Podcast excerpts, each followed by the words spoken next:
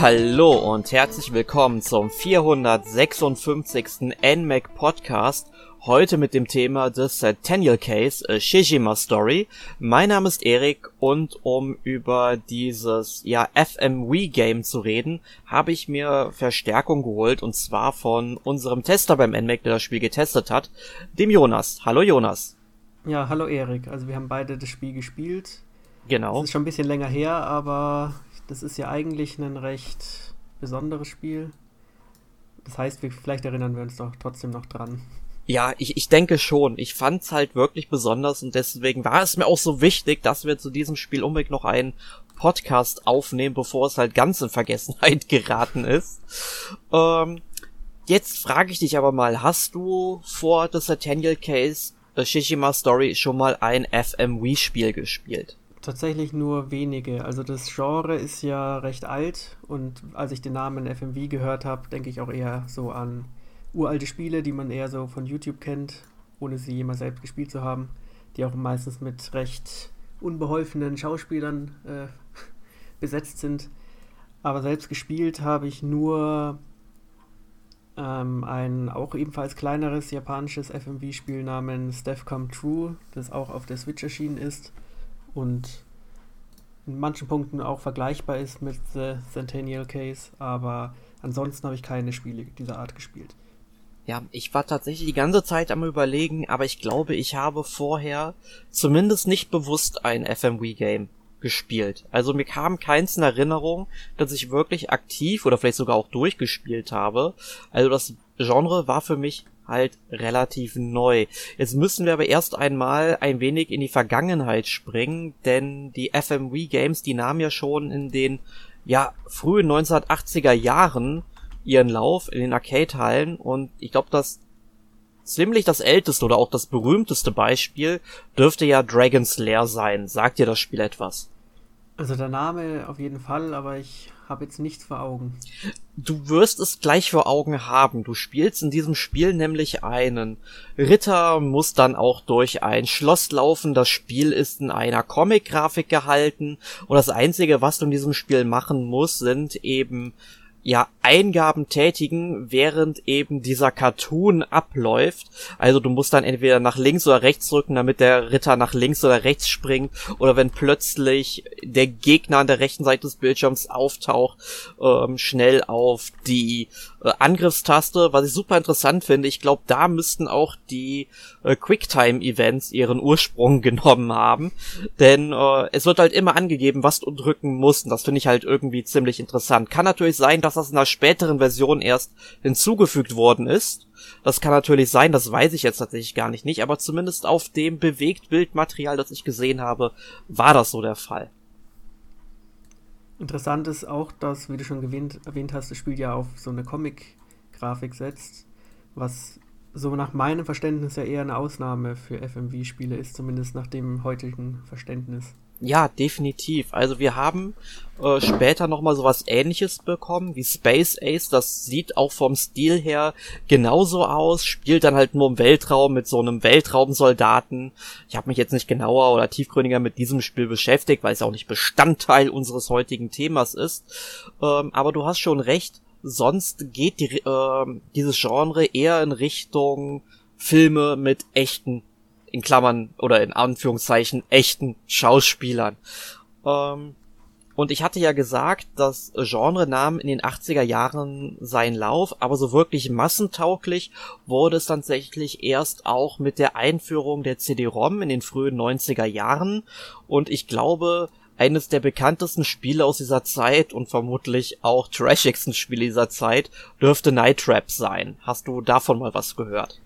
Ja, also das Spiel sagt mir vom Namen auf jeden Fall was. Ich glaube, ich habe auch irgendwann mal Sequenzen davon im Internet gesehen, aber ich glaube, du kannst es besser beschreiben, was für ein kurioses Spiel das ist. Gespielt habe ich es leider noch nicht, werde es aber bald spielen können, das kann ich direkt schon mal erwähnen, denn dieses Spiel, die äh, Sega CD-Fassung davon, wird es nämlich auf dem Sega Mega Drive Mini 2 geben, was ich ziemlich cool finde. Und ähm, ja, es ist halt ein Haus voller Teenager. Ja, da passieren halt Sachen. Man kennt das ja, wenn so Teenager unter sich sind. Und äh, ja, da kommen halt Einbrecher. Und so wie ich das gesehen habe, kann man dann wohl zwischen den verschiedenen ähm, Räumen durchswitchen. Also man hat da quasi eine Art Videoüberwachung. Da sieht man, wie die Einbrecher kommen, im Geheimgang entdecken in dem Haus. Also totaler Blödsinn eigentlich auch. Ähm, bin ich mal sehr gespannt drauf. Aber das war ja halt vor allem deshalb so ähm, bekannt, weil es ja so unglaublich schlechte Schauspieler hatte, die dann wie verrückt äh, schreien und äh, sich komisch aufführen und aus heutiger Sicht, also in der Retrospektive, kommen dann natürlich noch ja, diese typischen Kostüme der frühen 90er Jahre dazu, die man sich eigentlich auch nicht mehr angucken kann. Ja, es hat heute nochmal einen weiteren humoristischen Faktor. ja, ich bin sehr gespannt drauf, es danach zu holen. Naja, und andere bekannte Titel sind dann halt so Spiele wie äh, Phantasmagoria, das kennt man auch so ein bisschen, oder Road Avenger, das Road Avenger finde ich halt ganz interessant. Äh, da sitzt man wohl in einem Auto, fährt die Straße entlang, mal kommt ins Schleudern und muss dann halt äh, irgendwie immer auf die rechte Taste drücken oder wie die Taste noch hieß, äh, mit der ähm, Eingabemöglichkeit, die man hatte, äh, um dann wieder gerade auf die Straße zu kommen und dann andere von der Straße abzudrängen. Fand ich auch sehr interessant, dass man sich dort auch sehr kuriose Ideen ausgesucht hat. Es gab noch ein anderes Spiel, dessen Name jetzt gerade tatsächlich nicht mehr einfällt. Irgendwas mit äh, Corpse, irgendwas, irgendwas mit Leichen. Da wurde dann irgendwie so im Hintergrund so ein, weiß ich nicht, so ein altes, zerfallenes Gefängnis gezeigt und dann hat man plötzlich im Bildschirm ähm, Schauspieler, die irgendwie Zombies spielen, die aber reingeschnitten worden sind, die nicht wirklich in dieser Szene sind und man muss die halt abschießen. Das ist natürlich dann leicht, weil dieses Element schnell entfernt werden kann. Aber wenn man sich dann mal diese FMV-Spiele anschaut, die dann irgendwie im Wilden Westen spielen, wo dann irgendwelche Banditen kommen, die einen abschießen wollen, dann sieht man, eben richtig schlecht, wie ich finde, weil es spielunterbrechend ist, einfach wie das Geschehen kurz einfriert, damit du Gelegenheit hast, dahin zu zielen, die abzuschießen wird sicherlich nur ein kurzer Zeitraum sein, aber ich finde es sehr seltsam und ähm, nicht unbedingt Spielspaß fördernd. Ja, der Boom dieser Spiele blieb allerdings aus, auch wenn wir jetzt gefühlt in der jüngeren Vergangenheit deutlich mehr Spiele wieder bekommen. Hab ich zumindest so das Gefühl. Ähm, Night Shift gibt es ja zum Beispiel noch. Ist ja auch ein recht junges Spiel. Hast du ein ähnliches Gefühl bei der Sache? Ja, ich würde mich dir da anschließen. Also es gibt ein paar Spiele, die auch immer wieder genannt werden, weil sie so ja, gut sein sollen, wie zum Beispiel Her Story oder das dieses Jahr erschienene Immortality, die ich beide auch gerne noch spielen würde, mhm. die auch eben FMV-Spiele sind. Und dann gibt es auch so ein paar Spiele, die manchmal FMV-Elemente besitzen, ohne jetzt komplett darauf äh, sich zu fokussieren. Wie zum Beispiel aus dem letzten Jahr das großartige Karten-Horrorspiel, dessen Name mir fast entgangen ist, aber ich habe es gerade noch erinnert. Inscription hat ja auch so ein paar FMV-Elemente. Mhm. Und ich denke, dass das Genre seine Nische gefunden hat und ja, teilweise auch teilweise auch aus Japan immer mal wieder so ein paar Spiele auftauchen werden. Wie jetzt auch mit Centennial Case. Ganz genau. Und was man auch noch zum Genre sagen sollte, es hatte auch einen sehr großen Einfluss auf andere Videospielserien, also wie zum Beispiel Command and Conquer und Wing Commander. Also beides Serien, die dann früher oder später nicht mehr mit den FMV äh, Spielen ähm, ja auseinanderzudenken wären. Also klar, es gibt auch bei beiden Reihen Spielen, wo es keine FMV-Einheiten äh, dann oder Elemente gibt. Ähm, Finde ich aber halt auch ganz cool, dass man da dann tatsächlich auch namhafte Schauspieler, wie im Falle jetzt von Wing Commander, den ähm, John Rice oder Reese Davis, ich bin gerade nicht sicher, wie sein Nachname ausgesprochen wird, und das ist halt besonders traurig, weil ich den Mann auch schon mal persönlich getroffen habe. Ähm, und den Mark Hamill, den man ja dann zum Beispiel aus äh, der Star Wars-Reihe kennt, dafür gewonnen konnte. Und da war es dann irgendwie dann schon ein bisschen ähm, ansprechender für das Publikum, glaube ich, wenn man damit so großen Stars werben konnte. Ja, definitiv. Ja. Und ein Beispiel, was viele, viele da draußen richtig schlecht fanden, waren die FMV-Elemente in Need for Speed von 2015. Tatsächlich einer meiner Lieblingsteile der Reihe, wenn nicht sogar mein Lieblingsteil. Und ich finde, auch wenn das alles schon so ein bisschen trashig ist mit den Schauspielern, die Charaktere sind mir irgendwann richtig ans Herz gewachsen. Es ist so ein guilty pleasure für mich irgendwie, könnte man sagen. Ja, zumindest hat das Spiel dann ein Alleinstellungsmerkmal, was bei Reihen, die ja gefühlt zu viele Teile haben, ja dann auch mal untergehen könnte. Ja, und es hatte gute Musik. Das muss man auch noch mal erwähnen. Die Teile danach, das war dann keine Musik mehr in meinen Ohren. Aber das ist ein anderes Thema für einen anderen Podcast. Kommen wir nun zu unserem Hauptthema, das Centennial Case, A Shijima Story. Also, wie wir schon gesagt haben, es handelt sich hierbei um ein FMV-Spiel. Das ist dieses Jahr auch erst erschienen, ist also, ich glaube, im Mai oder so kam es raus. Vielleicht auch im April, auf jeden Fall in der ersten Hälfte des Jahres.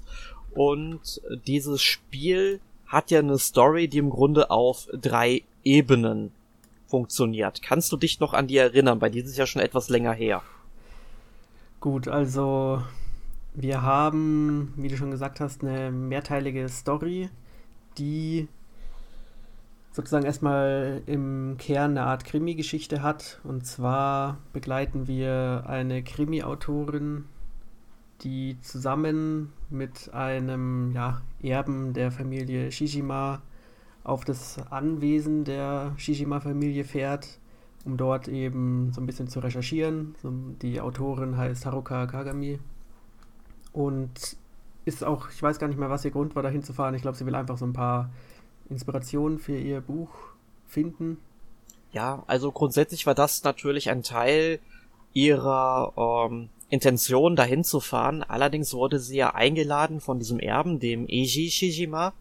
Und ähm, da wurde eben auf dem Anwesen, also, oder auf dem Anwesen wurden vor einem Kirschbaum, wo die Familie so eine besondere Zeremonie immer abhält, äh, da wurden dann eben skelettierte Überreste entdeckt und sie soll dann eben das Geheimnis der Familie aufdecken. Heißt, wir müssen also erst einmal die Identität dieser äh, Person klären, die dort vergraben war. Und der interessante Teil dieses Spiels, wie ich finde, auch ähm, Teil der Story, meine ich, ähm, dass wir ja nicht nur in der Gegenwart spielen, sondern auch in der Vergangenheit. Also irgendwann kommt es dann dazu, dass dann die Agentin von der Haruka, die ebenfalls mit auf dieses Anwesen fährt, ihr dann so einen Fortsetzungsroman in die, Hand, äh, in die Hand drückt und darüber dann Ideen kommen, was frü äh, früher passiert sein kann. Und man und sie stellt sich dann eben vor, wie diese Geschichte dann eben abgelaufen ist und stellt sich dabei dann ja, da kommen wir später nochmal drauf zu sprechen, wie genau das aussieht bei der Präsentation, mhm. weil ich finde, das ist nämlich auch ein sehr guter Kniff, aber das sollte jetzt an dieser Stelle nicht äh, zu weit führen. Nur sie springt dann halt durch diese Fortsetzungsromane und Manuskripte in die Vergangenheit. Sie stellt sich also vor, was dort passiert ist. Und das heißt, wir lernen dann in mehreren Kapitel auch die Vorfahren von dem Eiji kennen, also auch äh, von seinem Vater in jüngeren Jahren zum Beispiel oder auch, ja, andere Charaktere, die dann eben mit der Familie zusammenhängen. Und zwar einmal im Jahr 1922 und dann einmal im Jahr 1972. Richtig. Ein weiteres Thema in der Story ist dann auch die sogenannte Toki-Frucht, die so ein bisschen einen übernatürlichen Faktor in die Story bringt, weil diese Frucht wohl eine Unsterblichkeit verleiht, wenn man die Frucht besitzt. Und dann kommt eben auch noch so eine Mystery-Ebene ins Spiel. Und wie du schon gesagt hast, wir sind ja in unterschiedlichen Zeitebenen unterwegs. Und wenn es eben um eine Frucht geht, die vielleicht das Leben verlängert, könnte man sich ja vorstellen, dass dann auch gewisse Figuren in mehreren e Zeitebenen vorkommen. Und ich weiß nicht, wie es dir ging. Ich meine, das Spiel setzt ja noch auf einen weiteren Effekt, was so die Schauspieler angeht. Es, also auf der einen Seite spart man da. Das kannst du vielleicht gleich erklären, was ich damit meine. Ja, dann greifen wir an der Stelle einfach mal gerade vor, wenn du es schon ansprichst und ich es ja eben schon geteasert habe. Ähm, also das Spiel setzt sich ja aus vor allem eben aus der schauspielerischen Leistung der Charaktere zusammen. Und die ganzen Schauspieler tauchen halt in allen Zeitebenen wieder auf. Das heißt, die spielen auch unterschiedliche Rollen. Das finde ich eigentlich ziemlich ähm, cool, weil durch diesen mehrfachen Rollenwechsel, den wir dann da haben, ja eine gewisse Dynamik mit reingebracht wird. Und es wird ja auch logisch erklärt. Haruka liest diese Romane und bekommt dann von ihrer Agentin vorzustellen, welche Charaktere aus der Gegenwart die in der Vergangenheit sein könnten. Und so visualisiert sich das, äh, sie das ganze Jahr. Und deswegen finde ich, ist das ein ziemlich cooler Story-Kniff. Wie ist es dir denn damit ergangen? Ja, also die stilistische Entscheidung fand ich auch cool. Das, zum einen fand ich die Schauspieler auch sympathisch und deswegen ist es natürlich praktisch, wenn man die öfter sieht.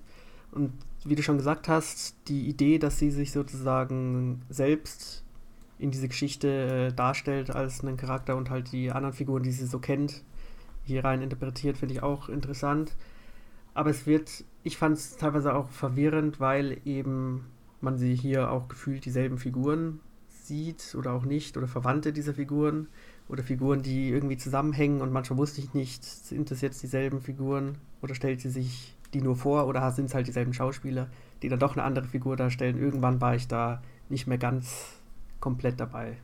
Ja, aber dafür hast du ja äh, tatsächlich im Menü, da wird ja eigentlich alles aufgezeichnet, was in diesem Spiel wichtig ist. Also auch die Zusammenstellung der Charaktere, wie verschiedene Räumlichkeiten aufgebaut sind. Also du hast wirklich die Möglichkeit, das nachzulesen, Jonas, und nochmal nachzuforschen, wie das alles zusammenhängt. Das stimmt. Wenn man nochmal den Überblick bekommen will, hat man die Möglichkeiten dazu. Aber bei der letzten Geschichte, irgendwann war es mir dann auch egal. okay. wollte dann, da waren halt irgendwelche Leute, die vielleicht verwandt sind miteinander oder auch nicht. Ich wollte dann einfach wissen, wie es ausgeht und dann, ja, habe ich das Ende erlebt. Ja, das ist übrigens auch so ein guter Punkt bei dem Spiel, das habe ich auch die ganze Zeit gefühlt, dass ich unbedingt wissen wollte, wie diese Geschichte weitergeht, wie verstrickt die sich noch, wie sind die Zusammenhänge. Also ich fand das unglaublich spannend und bin dann auch wirklich bis zum Schluss ähm, sehr wachsam dabei geblieben. Und äh, Wachsamkeit beziehungsweise Aufmerksamkeit ist dann auch ein guter Punkt. Denn dieses Spiel unterteilt sich in puncto Gameplay ähnlich wie die Story auf drei Ebenen, nämlich in drei Teile. Und der erste Teil ist im Grunde der Szenario-Teil, also auch hauptsächlich ein FMV. Und hier wird ein Film abgespielt, wo dann halt etwas passiert, die Geschichte entfaltet sich, wir lernen die Charaktere immer mehr kennen. Und dieser Teil fühlt sich meiner Meinung nach schon wie die Episode einer TV-Serie an, weil das ja auch durchaus lang ist. Also das geht schon mal, ich glaube, eine Dreiviertelstunde oder so. Ja, also das Spiel ist nicht kurz. Die meisten FMV-Spiele sind ja eher kurz, weil oft die einfach die Szenen ja auch recht teuer sind. Ich meine, Drehzeit ist ja auch Geld, muss man sagen. Aber hier hat man wirklich eine Menge Filmmaterial. Ja. Und ähm, man muss halt die ganze Zeit dabei aufmerksam bleiben und auf jedwedes Detail achten. Und wenn dann irgendwann so ein Hinweis auftaucht, der wird dann mit so einem Symbol signalisiert, da muss man halt einfach nur einen Knopf drücken. Und das ist eigentlich das ganze Gameplay, was so in diesem Teil dann auch wirklich enthalten ist, weil sonst ist man ja eigentlich nur der Beobachter und muss sich halt seine Gedanken machen. Ich meine, vielleicht macht der ein oder andere sich dann vor dem Bildschirm noch äh, Notizen dazu, was ihm halt besonders aufgefallen ist. Aber du hast ja auch ähm, später, also im zweiten Teil, dem Logikteil, immer noch die Möglichkeit, ich bin nicht sicher, ob du alle zehn dir nochmal angucken kannst oder nur die wichtigsten zehn nochmal angucken kannst. Aber ich meine, es sind tatsächlich alle. Du kannst also dann nochmal äh, einzelne zehn rauspicken, die dir nochmal anschauen und dann nochmal überprüfen, ob du mit deiner Vermutung richtig liegst, ob das dann ähm, ja räumlich oder zeitlich Sinn ergeben könnte, ob sich die Figur äh, zu der Zeit oder zu diesem Moment dann eben dort befunden haben könnte. Genau. Ja, Dann wie hat dir denn der Logikteil gefallen? Genau, das ist ja eigentlich so der Haupt-Gameplay-Teil. Der, ich weiß jetzt nicht, wie du da vorgegangen bist, ob du da immer wirklich versucht hast, mit Logik auf die Rätselslösung zu kommen, wie ein richtiger Detektiv oder wie das Spiel es von dir erwartet, oder ob du andere Möglichkeiten herangezogen hast, diesen Abschnitt abzuschließen. Weil am Anfang habe ich einfach mich versucht, darauf einzulassen, aber als ich gemerkt habe, dass zum einen die Logikteile immer länger werden und ich auch irgendwann nicht mehr eingesehen habe, mich da gedanklich zu investieren, habe ich eine schnellere Methode genutzt und das ist eigentlich eine Art von ja, Symbolpuzzeln. Und zwar sind die Puzzleteile, die man hier sozusagen zusammenfügen muss, die sind hexagonalförmig und auch mit Symbolen versehen und wenn man da halt die zwei überlappenden Symbole findet, die zusammenpassen, dann kann man auch die richtigen Antwortstücke zusammenpuzzeln. Das ist jetzt auch nicht geschenkt, man muss da schon ein bisschen schauen und ein bisschen durchsuchen. Aber für mich war das deutlich angenehmer, als jetzt zu versuchen nachzuvollziehen, welche Gedankengänge die Entwickler da sich wieder gemacht haben, weil es teilweise auch so kleinteilige Sachen waren. Es war jetzt nicht nur, dass man große, äh, geniale Gedankengänge anstellen musste, sondern auch wirklich irgendwelche abstrusen äh, Sachen, die man ausschließen musste. Das hab, da habe ich mich nicht ganz investiert. Wie hast du es denn gemacht? Ja, ich bin wirklich auch auf deiner Seite diesmal. Also ich habe dann auch immer geguckt, wo dann die ähm, richtigen Puzzleteile zusammengehören. Ich habe jetzt nicht nach logischen Grundsätzen versucht, die zusammenzufügen. Also man bekommt ja auch immer nur irgendwie ähm, einen Hinweis für jedes Puzzleteil. Da steht dann halt ein Begriff dann eben drauf, oder, ähm, der dann zur ähm, ja zu, zu dieser Schlussfolgerung gehört, die man dann später ziehen muss das war mir dann auch irgendwann zu, ja, nicht ganz nachzuvollziehen, wie manche Sachen halt zusammengehören. Da fand ich das schon besser, dass man dann eben die Puzzleteile so zusammenstecken konnte, aber in diesem Teil des Spiels kann man eigentlich auch keinen Fehler machen, weil es gibt für jedes Feld genau ein Puzzleteil und es passt nirgendwo anders hin. Du kannst also dann nicht irgendwie ähm, ja ein Teil irgendwo zuordnen, wo es gar nicht hingehört. Ne? Also das ist natürlich einerseits sehr angenehm, ne, ähm, weil es sonst, glaube ich, auch viel zu kompliziert werden würde, aber etwas anspruchsvoller hätte ich es dann doch irgendwie schon erwartet. Ja, man hätte vielleicht das irgendwie runterkondensieren sollte auf weniger Teile und die sind dafür irgendwie leichter nachzuvollziehen. Im Grunde ist es ja so ein bisschen der Gedankenpalast der Hauptfigur und die versucht da alle Möglichkeiten abzudecken, welche Mordwaffe ist es gewesen, kann es das sein, das sein oder das sein und dann sieht man auch immer eine Sequenz, was äh, man sich gerade dabei gedacht hat, was zum Beispiel die Mordwaffe gewesen sein könnte und dann schließt sie halt alles aus, bis auf eine Sache dann zum Beispiel. Genau, das ist aber auch wieder der spaßige Teil, weil wenn du das siehst und dann läuft da dieses Filmchen ab und überlegst dann, nein, das ist doch niemals so gewesen ja, und solche Sachen. Also manche Sachen sind, wie du es eben schon richtig gesagt hattest, sehr abstrus, andere wiederum passen dann halt total in ähm, ja deine Schlussfolgerung rein, die du vielleicht schon selbst gezogen hast. Ich muss tatsächlich sagen, beim ersten Fall quasi, der in der Vergangenheit spielt. Ja, das ist der erste richtige große Fall, den du hier lösen musst. Da bin ich tatsächlich ähm, selbst auf die Lösung gekommen, ja. bevor ich überhaupt äh, diesen Logikteil ausprobieren konnte. Es war mir direkt klar, wie das funktioniert hat. Ich habe mich direkt wie Conan Edogawa gefühlt, habe gesagt, so genau so war es. Es gibt nur eine Wahrheit und ich habe sie gefunden. Und ähm, ja, bei den anderen äh, Fällen, da fiel es mir deutlich schwerer. Ich glaube, bei einem habe ich es noch so ungefähr geahnt, aber meistens kam ich dann tatsächlich nicht von eigener, ähm, ja, wie heißt es, ähm, Leistung so auf, auf die Lösung und musste dann mich wirklich durch diese Puzzleteile kämpfen. Also beim ersten Fall war ich nicht direkt am Anfang an dabei, aber irgendwann im Laufe des Falls hatte ich schon so eine Ahnung, in welche Richtung es geht und die hat sich dann auch bestätigt. Bei den anderen war es nicht der Fall, aber manchmal war ich dann auch ein bisschen enttäuscht bei Fall Nummer 2 oder 3, dass die Auflösung vielleicht doch nicht immer so genial war, wie ich es mir gerne gewünscht hätte. Wie ging es dir denn da? Ja, also ich kann mich jetzt tatsächlich nicht mehr ganz genau dran erinnern, wie es aufgelöst wurde, aber ich habe ja eben schon gesagt, ich kam dann halt auch nicht drauf, nur weil ich mir das, was dann gezeigt wurde, äh, hat für mich so keinen Sinn gemacht, so würde ich kein Krimi schreiben irgendwie, wenn ich einen schreiben würde.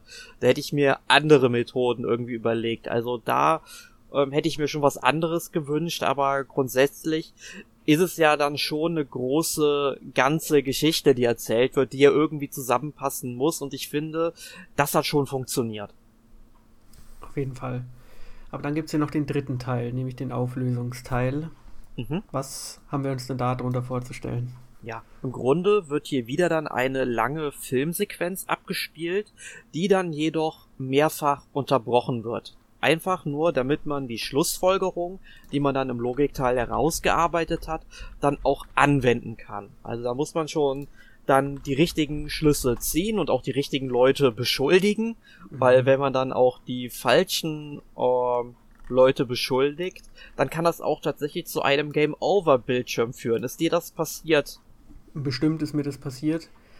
Ähm, es ist ja so, es ist eigentlich wie in so einem ganz klassischen Krimi, wie bei Miss Marple oder so, da werden alle Verdächtige eingeladen und dann fängt die Hauptfigur an auszupacken und zu erzählen, wie es tatsächlich war und beschuldigt ein paar Leute und sagt, nein, du warst es nicht deswegen oder deswegen. Und ich bin da sicher mal in die Falle getippt und habe eine falsche Antwort gewählt. Ja, aber was ich halt wirklich cool finde dabei ist, dass die ja wirklich auch für die äh, falschen Beschuldigungen ähm, ja, Sequenzen gedreht mhm. haben, also wirklich richtige Szenen, dann ähm, weiß ich nicht, dann beschuldigst du irgendwie vielleicht mal den Bruder, obwohl es die Schwester war, als einfach nur als Beispiel. Es gibt da keine Schwester, irgendeine andere Person halt. Ähm, aber wenn das halt passiert, dann äh, sind direkt alle enttäuscht von dir, sagen ja, wir hätten mehr von der Krimi-Autorin erwartet, gehen dann aus dem Raum und solche Sachen. Also äh, ziemlich charmant gemacht auch. Also man ja. muss dann halt, wenn man es nochmal probieren will, diesen kompletten Auflösungsteil nochmal spielen, aber man hat die Möglichkeit, äh, Teile zu überspringen davon. Also dass man dann auch wirklich direkt so den äh, Momenten springen kann, wo man dann wirklich seine Schlussfolgerungen anstellt. Genau. Ich weiß nicht, wie es dir ging, aber ich hatte auch sehr schnell das Gefühl, dass ich auf dem Holzweg bin, weil die Figur also die Hauptfigur sagt dann das, was ich sozusagen fälschlicherweise in den Mund gelegt habe. Und dann sieht man schon die, den Schnitt auf die angesprochene Figur und sieht schon das Zweifeln in den Augen des Charakters und dann weiß man schon, dass man was Falsches gemacht hat. ja, das kam mir manchmal auch so vor, das ist richtig, ja. Ähm, aber was wir noch nicht gesagt haben, alle diese Szenen ähm, müssen ja irgendwie gedreht worden sein. Und das heißt, wir brauchen einen Regisseur. Und das war bei diesem Spiel eben auch das Regiedebüt. Also das war ein Regisseur, der vorher noch keine Regiearbeit geleistet hat, und zwar der Koichiro Ito. Das heißt, der kann eigentlich auf nichts äh, zurückblicken, was er vorher schon geschaffen hat. Also es ist wirklich sein Erstlingswerk. Der wurde allerdings von dem Produzenten Yasuhito Tachibana unterstützt und Tachibana, der war zuvor schon an der japanischen Fernsehserie Der nackte Regisseur beteiligt. Hast du vielleicht schon mal gehört? Vielleicht wurde es dir auf Netflix mal angezeigt oder so. Tatsächlich höre ich zum ersten Mal davon. Kannst du es denn empfehlen? Ich habe es noch nicht gesehen tatsächlich. Okay, aber, aber da hat er auf jeden Fall mitgearbeitet. Und die äh, Serie, ich glaube, die läuft auch seit 2019. Also sie scheint auch äh, zumindest eine zweite Staffel irgendwie mal bekommen zu haben. Zumindest oder bekommt noch eine zweite Staffel, das weiß ich gerade nicht. Falls es einer von euch da draußen weiß, schreibt es uns gerne in die Kommentare. Auch für die Mithörenden, vielleicht ist die Serie eine Empfehlung wert. Ähm, ja, vorhin hatten wir ja schon angesprochen, dass die äh, Schauspieler ja auf drei Zeitebenen mit nahezu denselben äh, Schauspielern besetzt ist. Also das Ensemble ist äh, identisch besetzt nahezu. Das hat mich so ein bisschen an, auch wieder eine Serie, die ich leider noch nicht gesehen habe, American Horror Story erinnert, weil da weiß ich ja auch, dass im Grunde von der ersten Staffel an meistens dieselben Schauspieler dabei sind, die einfach andere Rollen pro Staffel spielen. Klingt interessant, ich habe die Serie auch noch nicht gesehen, aber es bietet ja Potenzial für ja, viele interessante Dinge. ja. Ähm, bei den Schauspielern waren dann unter anderem beteiligt äh, zum einen die Nanami Sakuraba und die hat äh, die Haruka gespielt und der Yuta Hiraoka, der den Eiji gespielt hat. Ähm, die ganzen Schauspieler drin, die kennt man hier in Europa fast gar nicht, weil sie meistens nur in japanischen Produktionen mitgewirkt haben. Und wenn man sie kennt, weil der Name Nanami Sakuraba sagte mir tatsächlich irgendwas ganz, ganz tief in meiner Erinnerung, ähm, die kennt man hierzulande zumindest als Synchronsprecherin von der Protagonistin aus dem Anime-Film Summer Wars. Und ich denke mal, das dürften dann vielleicht sogar die meisten Schauspieler sein, dass man die vielleicht sogar irgendwie mal als Sprecher in dem Anime möglicherweise gehört hat, wenn man sich die auf Japanisch anguckt. Ja, aber ein wichtiger Teil des Gameplays ist ja dann natürlich auch zu ähm, erkennen, was die Schauspieler einen sagen wollen. Und in diesem ganzen Spiel gibt es dann ja auch eine übertriebene Mimik und Gestik. Wie hast du die wahrgenommen? Hast du gesagt, das ist was typisches Japanisches und so hingenommen? Oder hast du da tatsächlich äh, davon abgeleitet, was jetzt gameplay-technisch am, äh, ja, richtig wäre? Also das ist ein interessanter Punkt, weil das ja schon irgendwie typisch japanisch ist, diese Art und Weise zu schauspielen. Und mir wäre das wahrscheinlich jetzt gar nicht so direkt aufgefallen, einfach weil es halt sehr gut zu diesem japanischen Szenario gepasst hat. Und immer wenn ich mir Japaner in solchen Filmen vorstelle, dann schauspielen die halt genau so und deswegen hat es halt sehr gut gepasst. Es, ich fand es jetzt nicht übertrieben, aber wenn jetzt jemand komplett neu ist und zum ersten Mal sowas sieht, dann wird man vielleicht ein bisschen überrascht sein. Ich fand das alles sehr passend eigentlich. Ja, also stimme ich zu. Wie gesagt, es ist was typisch äh, Japanisches. Viele äh, werten sowas ja gerne mal direkt ab, wenn sie sowas sehen. Also man muss sich wirklich auf diese Erfahrung eben einlassen. Mhm. Ja, äh, zur Musik können wir noch dazu sagen, die stammt von Hayashi Yuki. Der hat unter anderem an der Musik zu My Hero Academia mitgearbeitet. Das ist ja auch eine Anime-Serie, also die kennt man eigentlich, weil es ein richtig großes Ding ist. Ich glaube, mit fünf oder sechs Staffeln mittlerweile. Also es ist schon sehr irre, was man äh, aus der Serie gemacht hat, finde ich. Also jetzt, wo du Musik sagst, so direkt in Erinnerung geblieben ist mir nichts, aber das ist jetzt weder positiv noch negativ. Ich weiß nicht, wie es dir da geht. Nee, mir ist da auch nicht wirklich was in Erinnerung geblieben.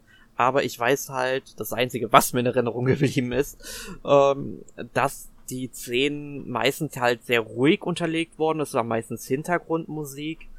Ähm, und das ist ja einfach auch so ein bisschen dafür gedacht, dass du dich halt ein bisschen beruhigst, runterkommst, in Ruhe deine Schlüsse ziehen kannst. Also das haben sie schon clever, ja ganz clever gemacht eigentlich. Ja. Ja. Gut, äh, zur Grafik können wir halt sagen, die ist fotorealistisch, weil ja, es, das es, auf der Switch. Ja, das auf der Switch. Die Switch leistet mal was. Nein, es ist ja nur Filmmaterial, was abgespielt wird. Klar, das muss halt vorher aufgenommen werden und so weiter, aber und dann halt noch ein bisschen, vielleicht digital auch noch ein bisschen bearbeitet werden. Aber es läuft ja im Grunde einfach nur ein Film ab, der dann hin und wieder auch mal pausiert. Allerdings sollte man sagen, es gibt im späteren Verlauf des Spiels dann ein Kapitel, das dann zum gewissen Teil sich wie ein Point-and-Click-Adventure anfühlt. Und da muss ich sagen, fand ich die 3D-Grafik schon sehr, sehr schwach. Ja, also ich habe die Grafik jetzt nicht mehr in Erinnerung, aber das Kapitel selbst schon. Und das hat mir leider auch nicht so gefallen. Erst war ich überrascht, dass gameplay-mäßig dann noch was kommt im letzten Drittel irgendwo. Aber dann war mir irgendwie diese Form von Point-and-Click-Adventure auch wieder zu kleinteilig und es zieht sich meiner Meinung nach zu lang. Das war ein Moment, da wollte ich das Spiel nur noch durchspielen und dann kamen wieder irgendwelche komischen Rätsel. Und ja. dann habe ich es irgendwie einfach hinter mich gebracht. Ja, ich, ich wollte diesen Abschnitt auch sehr, sehr schnell hinter mich bringen. Ich hatte da nicht so wirklich Lust drauf. Ich, ich fand das andere Gameplay dann schon angenehmer, weil ich auch einfach mehr Filmmaterial sehen wollte, weil ich das spannend fand. Ähm, wie hast du denn die Steuerung in dem Spiel wahrgenommen? Und damit meine ich jetzt vor allem die Steuerung im Logikbereich, weil sonst musst du ja höchstens mein Knöpfchen drücken. Das ist nicht wirklich eine Herausforderung. Aber wie fandest du das im Logikbereich, die verschiedenen Puzzleteile zuzuordnen mit den Analog-Sticks? Also jetzt, wo du sagst, ich habe mich jetzt nicht mehr an irgendwas besonders Schlechtes erinnert. Ich denke, am PC ist es einfach ein bisschen intuitiver als auf der Konsole. Aber ich glaube, manchmal war es nicht so einfach, die richtigen Felder zu treffen bzw. auszuwählen. Man muss ja diesen Art ja, Strahl, diesen Zeitstrahl nach oben und unten manövrieren.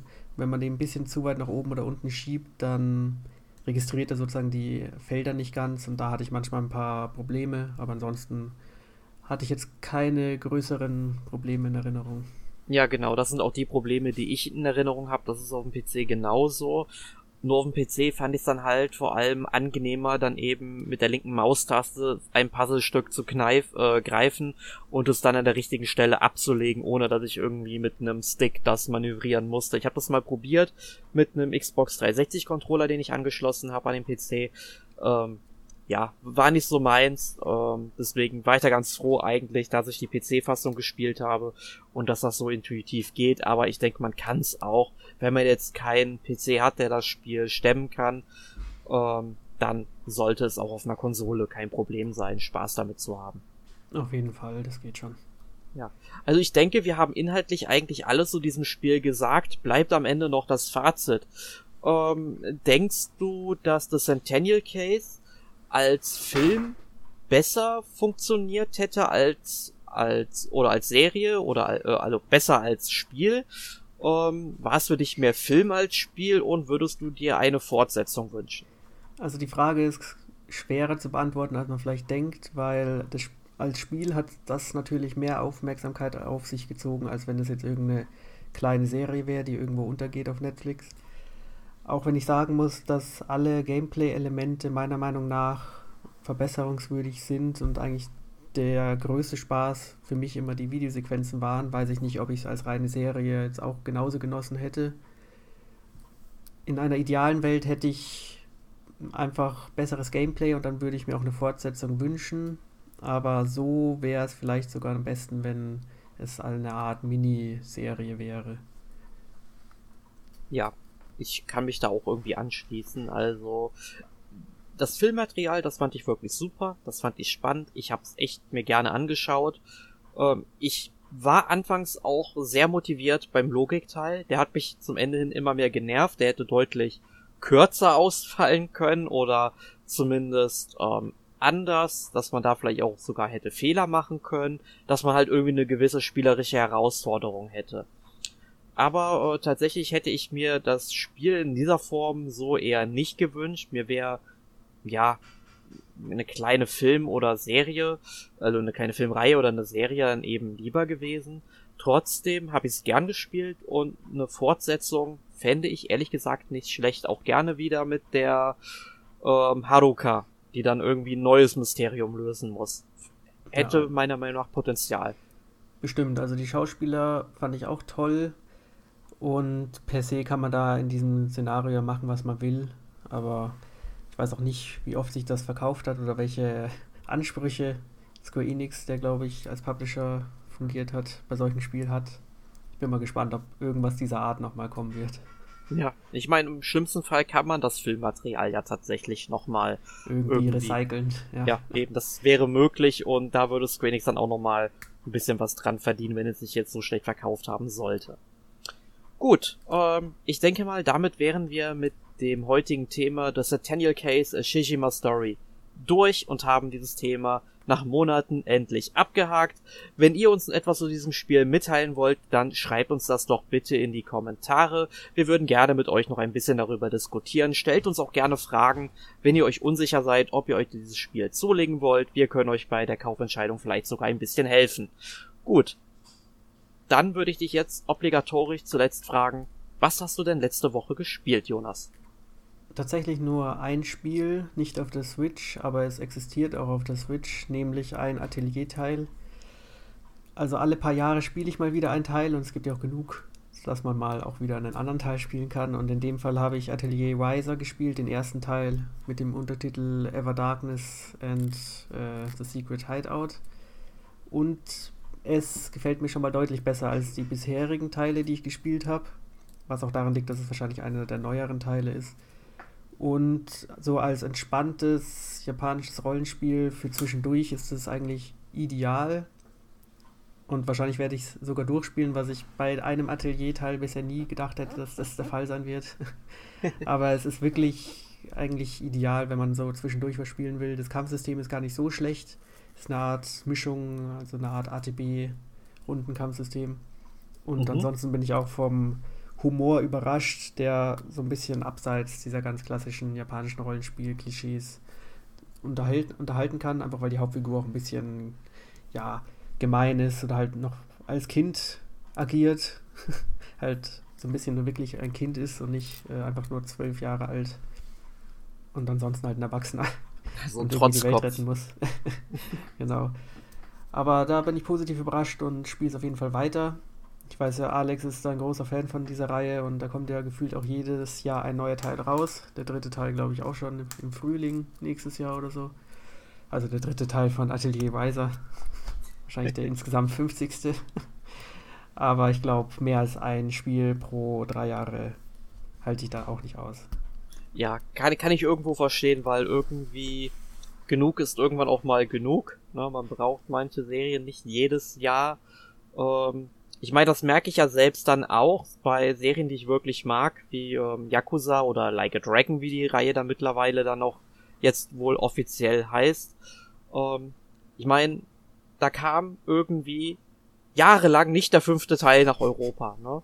Und nach, dann kommt der fünfte Teil und plötzlich kommt irgendwie jedes Jahr mindestens ein Teil oder so raus, ne? Und ich weiß einfach nicht, wo ich die Zeit hernehmen soll. Gut, ich muss sagen, ich habe am fünften Teil wirklich sehr lange gesessen. Also äh, bin ich froh, dass ich ihn damals durchgespielt habe. Also ich kann das schon sehr gut äh, nachvollziehen, dass man sich davon nicht zu viel geben kann, Jonas.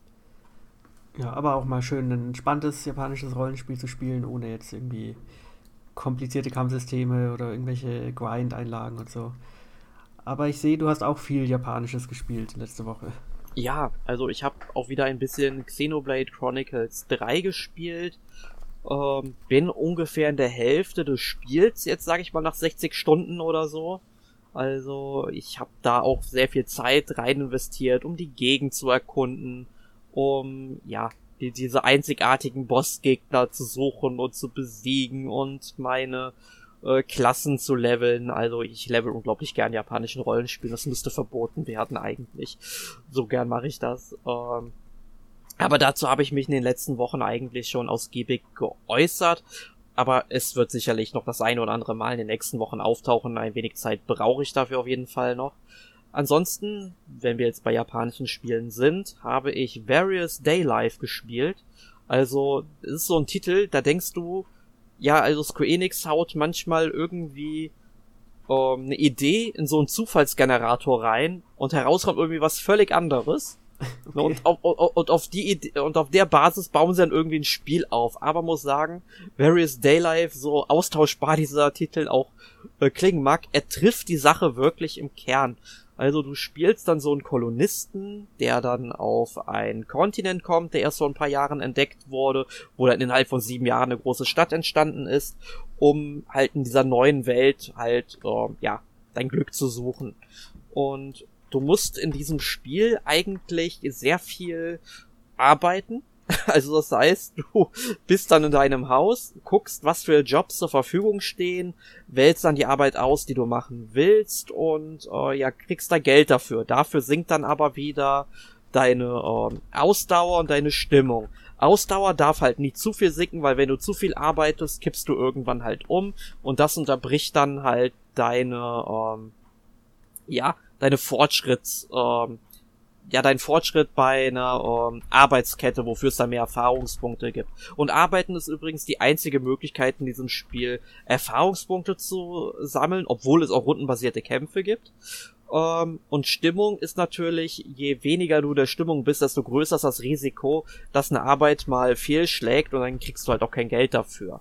Und dann musst du natürlich gucken, dass du dich gut mit deinen äh, Freunden stellst, die du halt kennenlernst. Gehst dann einfach mal mit denen in die Kneipe oder ins Café, solche Sachen, die man halt kennt. Kostet natürlich Geld, wofür man halt arbeiten muss. Und diese Freunde, die kannst du auch leveln, brauchst dafür aber wieder Geld, wofür du wieder arbeiten musst. Ja, und das ist nicht gerade günstig. Und dann kannst du natürlich deine Charaktere auch mit neuen Waffen, Rüstungen und so weiter im Laden ausstatten. Kostet wieder Geld, wofür du arbeiten musst. Aber du kriegst auch mal ein bisschen Geld, wenn du auf eine Quest gehst. Also die Stadt mal verlässt, dann läuft das Spiel im Grunde so ein bisschen wie Metopia ab. Ich weiß nicht, ob du Metopia gespielt hast. Nee. Nee, das ist dann halt im Grunde, du siehst es halt aus einer zweidimensionalen Seitenperspektive im Grunde. Die Charaktere laufen automatisch und ja, es kommen halt irgendwann immer Zufallskämpfe und je nachdem, wie stark du bist, desto schneller sind die auch vorbei. Das Spiel muss aber hier irgendwie den Kawatoshi Iwa äh, nee, wie heißt er? Akitoshi Kawasu. Akitoshi äh, Kawasu Move machen. Es muss irgendwie anders sein, ja. Das mhm. heißt, je länger du unterwegs bist, desto geringer ist deine maximale Lebensenergie. Die, die sinkt also, ja. Und auch relativ schnell, ne? Und das heißt, das Spiel steigt dann im Grunde pro Mission auch immer ein bisschen im Schwierigkeitsgrad.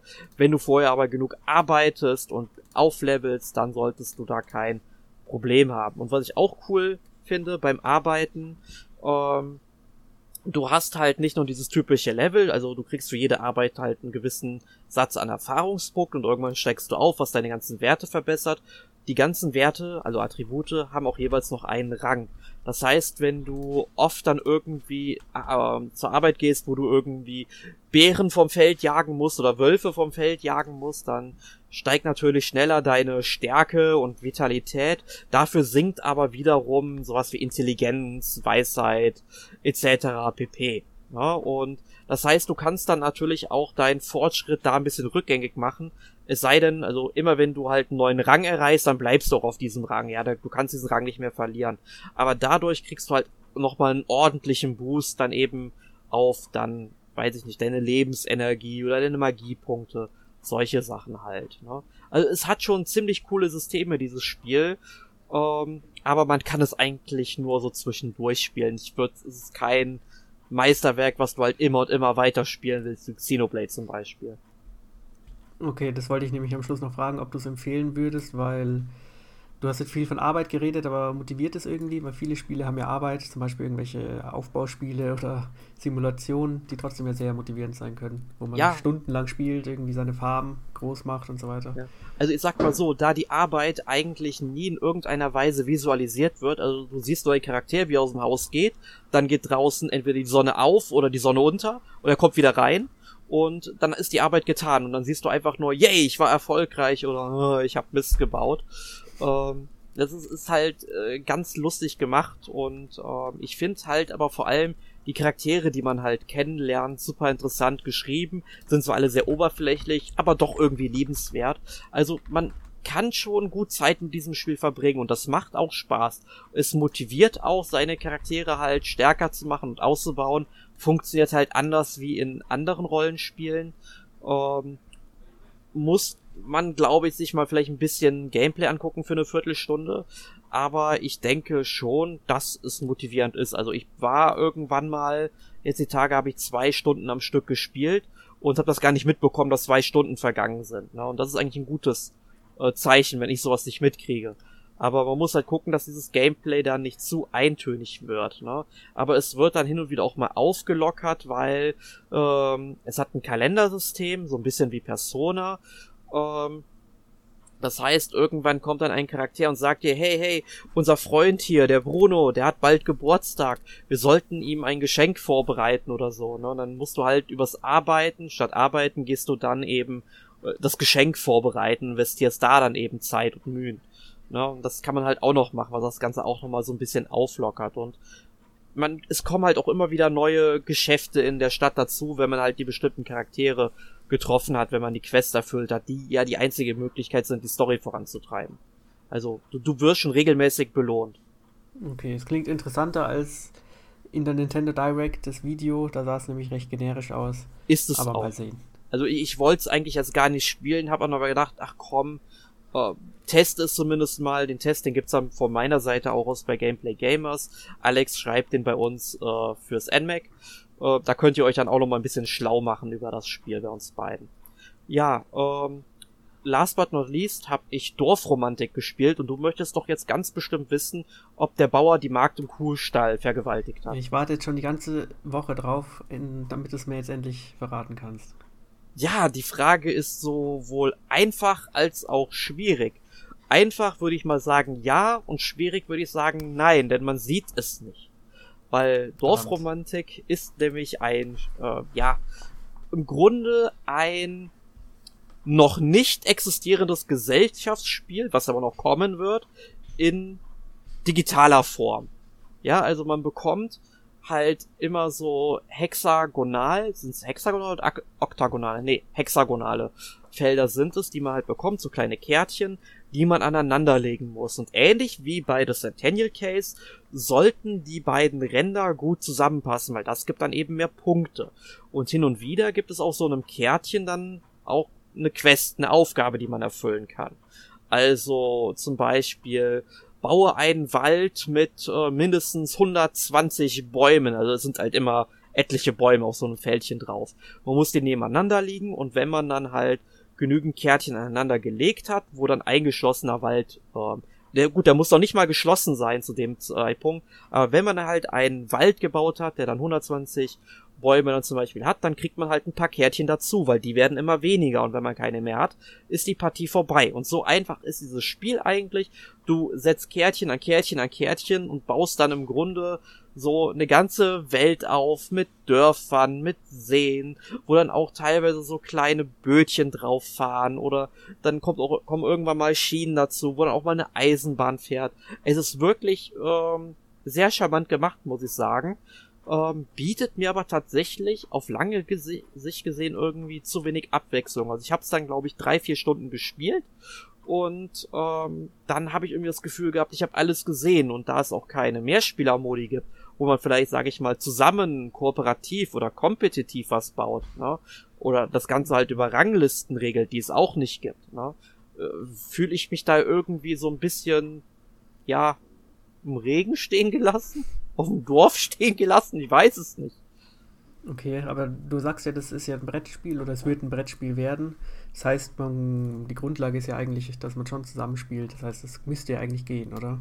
Ja, also beim Brettspiel wird es vermutlich dann der Fall sein, gehe ich zumindest von aus, aber jetzt im Spiel ist es nicht der Fall. Also ich weiß auch gar nicht, Schade. ob dieses Brettspiel was kommen wird, oder Gesellschaftsspiel ist ja eher, weil ich weiß nicht, wie, ob man jetzt wirklich ein Brett hat oder einfach nur Kärtchen an Kärtchen legt, dann hat man ja kein Brett.